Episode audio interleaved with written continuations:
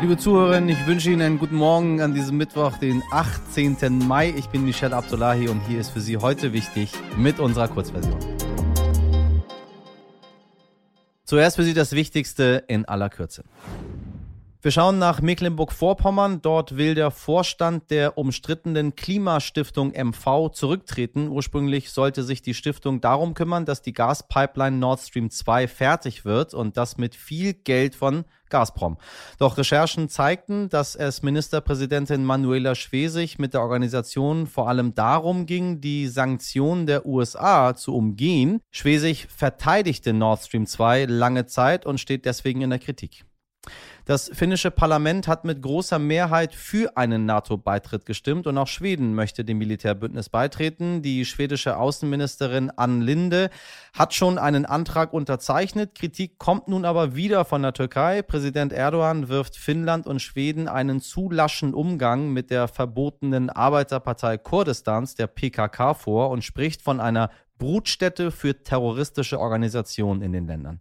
ExpertInnen gehen davon aus, dass die Türkei am Ende die NATO-Beitritte vermutlich nicht blockieren, sehr wohl aber Gegenleistung fordern wird.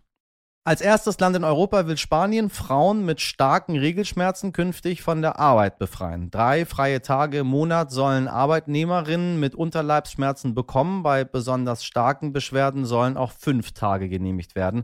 Dafür ist ein Attest vom Arzt notwendig. Die Kosten des Arbeitsausfalls übernimmt der Staat. Der Gesetzentwurf wurde gestern im Parlament eingereicht. Die Regelung wird aber wohl erst Ende des Jahres in Kraft treten. Ein solches Gesetz ist neu in Europa. In Ländern wie Südkorea und Indonesien Indonesien gibt es das aber schon länger und bei mir in der Firma auch. Klappt ganz wunderbar. Erstmals seit 30 Jahren hat Frankreich eine Frau an der Spitze der Regierung. Präsident Emmanuel Macron ernannte die bisherige Arbeitsministerin Elisabeth Born zur neuen Premierministerin. Macron war vor gut drei Wochen für eine zweite Amtszeit wiedergewählt worden. Und wir schauen in die Ukraine. Dorthin hat der Internationale Strafgerichtshof ICC ein Team geschickt, um mutmaßliche Kriegsverbrechen und Verbrechen gegen die Menschlichkeit zu untersuchen. Wie der Chefankläger des ICC, Karim Ahmad Khan, sagte, besteht das Team aus 42 ErmittlerInnen, GerichtsmedizinerInnen und weiteren MitarbeiterInnen. Es sei der größte Vor-Ort-Einsatz seit dem Bestehen der Anklagebehörde. Die vor allem von der niederländischen Regierung zur Verfügung gestellten Fachleute sollen laut Khan zusätzliche Zeugenaussagen einholen und die Auswertung von relevantem Material unterstützen.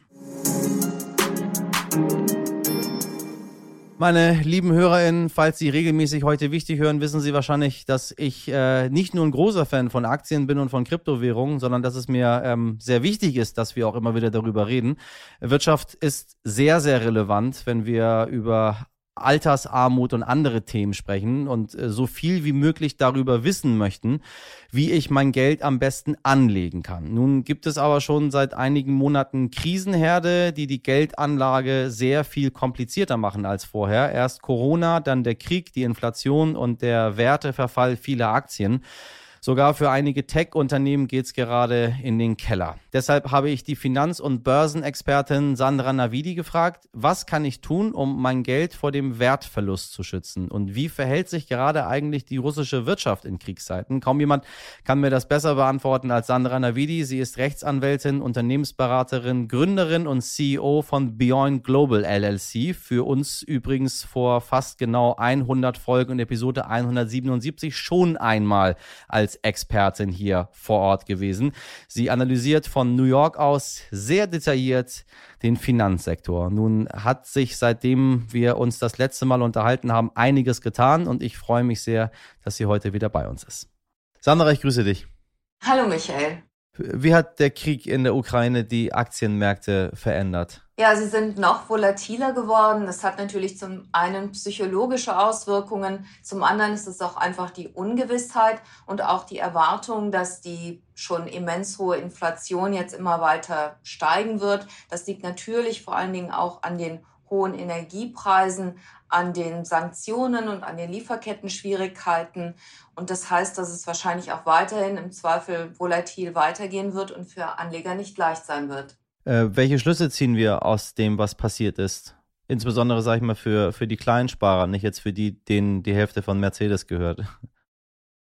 Ja, also grundsätzlich auch professionelle Investoren, ähm, für die ist es auch schwierig, aber ich würde sagen, für Privatinvestoren ist vor allen Dingen wichtig das Erwartungsmanagement, einfach zu wissen, dass jetzt die oberste Priorität der Vermögenserhalt ist. Das kommt natürlich auch ein bisschen auf, die, ähm, auf das Risikoprofil an, aber wer einigermaßen konservativ ist, der sollte jetzt auf inflationsbewährte, vor allen Dingen also Anlagen setzen. Dazu gehören zwar immer noch Aktien, auch wenn die in diesem Szenario nicht mehr so gut performen, ganz einfach, weil gestiegene Zinsen sind für Unternehmen schwerer. Sie können sich nicht mehr so leicht finanzieren. Ähm, Konsumenten können ihre Waren sich möglicherweise nicht mehr in dem Ausmaß leisten. Nicht alle Unternehmen können die Preise weitergeben, aber da wären wir auch schon beim nächsten Gesichtspunkt, nämlich auf Unternehmen zu setzen, die auch eine gewisse die krisenfest sind, also auf die man angewiesen ist, sagen wir mal Lebensmittelhersteller oder Windelhersteller, Dinge, auf die man schlecht verzichten kann und die Preissetzungsmacht haben. Also zum Beispiel auch im Gesundheitswesen, Pharma und diese Dinge, wo Leute einfach dann auch bereit sind, hierfür Geld zu bezahlen, einfach weil Gesundheit das wichtigste Gut ist wenn, wenn ich mal unseren ähm, Aktienguru Warren Buffett zitieren darf, hat im übertragenen Sinne gesagt, sei gierig, wenn die anderen Angst haben oder abstoßen quasi. Ist es jetzt die richtige Zeit, um einzukaufen, ähm, wenn man einen längerfristigen Anlagehorizont hat, sage ich mal jetzt auf zehn Jahre, weil alles äh, oder vieles so günstig geworden ist? Oder ähm, meinst du, der Boden ist noch gar nicht erreicht, weil so vieles unvorhersehbar ist?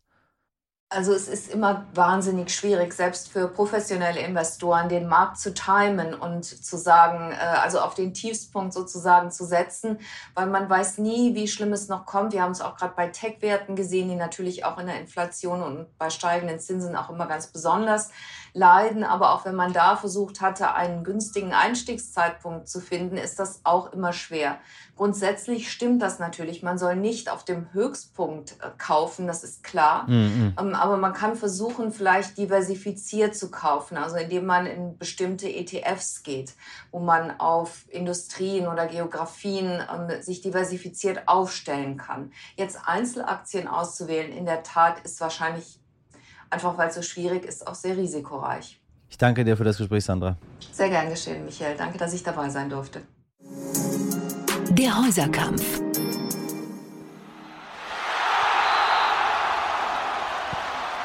Endlich ist es soweit. Das Finale der Europa League steht heute Abend an. Was heißt endlich? Ja, es ist da. Also für Eintracht Frankfurt-Fans, die gegen die Glasgow Rangers spielen. Ein Spiel, auf das sich nicht nur viele Fans hier in Deutschland freuen, sondern auch unsere Sportexpertin Ulrike von der Gröben. Ulrike, wie hat die Eintracht es ins Endspiel geschafft und wie wichtig war die Unterstützung der Fans? Naja, ganz einfach, um es kurz zu machen. Sie haben schlichtweg keins ihrer Spiele verloren auf dieser wundersamen Reise quer durch Europa. Und das haben sie deshalb nicht, weil sie einen unglaublichen Glauben an sich selber hatten. Dass sie bis zur letzten Sekunde und das auch oft bis zur 95. Minute, ja, auch das hat es in Spielen gegeben, denn da haben sie insgesamt viermal kurz vor Schluss in buchstäblich letzter Sekunde noch den entscheidenden Treffer gelandet. Und das schaffst du nur, wenn du wirklich unbedingt willst und wenn du an dich glaubst. Und es ist eine tolle Mannschaft, die auch einen wunderbaren Fußball spielt. Aber sie haben vor allen Dingen auch Fans, die genauso daran glauben und die fast genauso dafür kämpfen. Denn was die teilweise für Reisen auf sich genommen haben, quer durch Europa, mit ähm, drei Flügen auf einer Strecke, Umwegen, wir waren ewig unterwegs. Es ist ganz, ganz großes Kino gewesen. Wir alle haben die Bilder, glaube ich, im Kopf, vor allen Dingen aus Barcelona, als 30.000 Eintracht-Fans da auf der Tribüne waren. Das ist wirklich ein unfassbares Plus, was Eintracht da hat. Und ich glaube, da haben auch die Fans in ganz Deutschland inzwischen Spaß dran. Wir haben hier auch ZuhörerInnen, die nicht ganz so fußballbegeistert sind. Ulrike, warum ist dieses Spiel so wichtig? Naja, es ist immerhin das Finale der Europa League. Das will man natürlich gewinnen und die Frankfurter erst recht, denn der letzte Triumph liegt bereits 42 Jahre zurück. Und auch ganz Deutschland sollte übrigens in dem Zusammenhang mal ruhig den Frankfurtern die Daumen drücken, denn da haben wir uns in der Europa League in den letzten Jahren auch nicht mit Ruhm bekleckert. 25 Jahre ist es her, als zuletzt in Deutschland Schalke den Pokal in die Höhe stemmte. Es ist natürlich für die Eintracht, für den Verein, ja fast auch für die ganze Stadt ähm, ein ganz großes Ding, weil das ein finanzieller Sprung ist in eine andere Dimension von der Europa League in die Champions League. Das ein, für einen Traditionsverein wie Frankfurt, der immer da mitspielte, aber nie äh, so viel Geld hatte wie beispielsweise die Bayern oder Dortmund, ganz zu schweigen von Leipzig, da wäre es eine Sensation und ähm, eine große Herausforderung fast für alle Planer im Verein, diese vielen Millionen auch gewinnbringend für die kommenden Jahre einzusetzen. Vielen Dank an Ulrike von der Gröben für alle Fans und solche, die es noch werden wollen. RTL überträgt heute das Spiel ab 21 Uhr. Ich sage viel Spaß. So, das war's mit heute wichtig für heute, zumindest in der Kurzversion. Mehr Finanztipps von Sandra Navidi gibt's in unserer Vollversion. Hören Sie gerne mal rein und schicken Sie uns gerne auch Ihre Fragen zum Krieg in der Ukraine. Nächste Woche ist der Militärexperte Carlo Massala bei uns im Podcast zu Besuch und wird Ihre Fragen beantworten. Das alles sowie Lob und Kritik schicken Sie einfach an heute wichtig at. Wir hören uns morgen wieder, wie gewohnt ab 5 Uhr. Starten Sie gut in den Mittwoch, machen Sie was draus. Ich wünsche Ihnen viel Sonnenschein. Ihr Michel Abdullahi.